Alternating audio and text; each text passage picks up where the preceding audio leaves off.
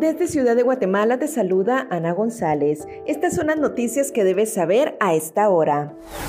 Ingresa a Guatemala el tercer lote de vacunas Sputnik. Con este cargamento suman 150 mil dosis, pese a que el gobierno del presidente Alejandro Yamatei dio un anticipo de 614 millones de quetzales para adquirir 16 millones de vacunas.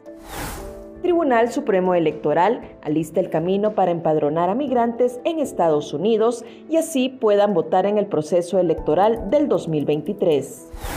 Suspenden persecución penal contra ex jefe policial Víctor Hugo Soto Diegues, quien estaba implicado en el caso conocido como ejecuciones extrajudiciales y torturas.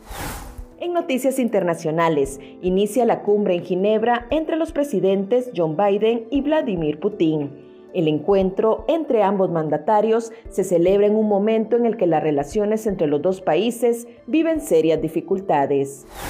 En nuestra sección de República Vive te hablamos sobre las ventajas de ser un padre joven. Eso es todo por hoy. Para mayor información ingresa a república.gt y mantente informado sobre las noticias del día. También nos puedes seguir en redes sociales como República GT.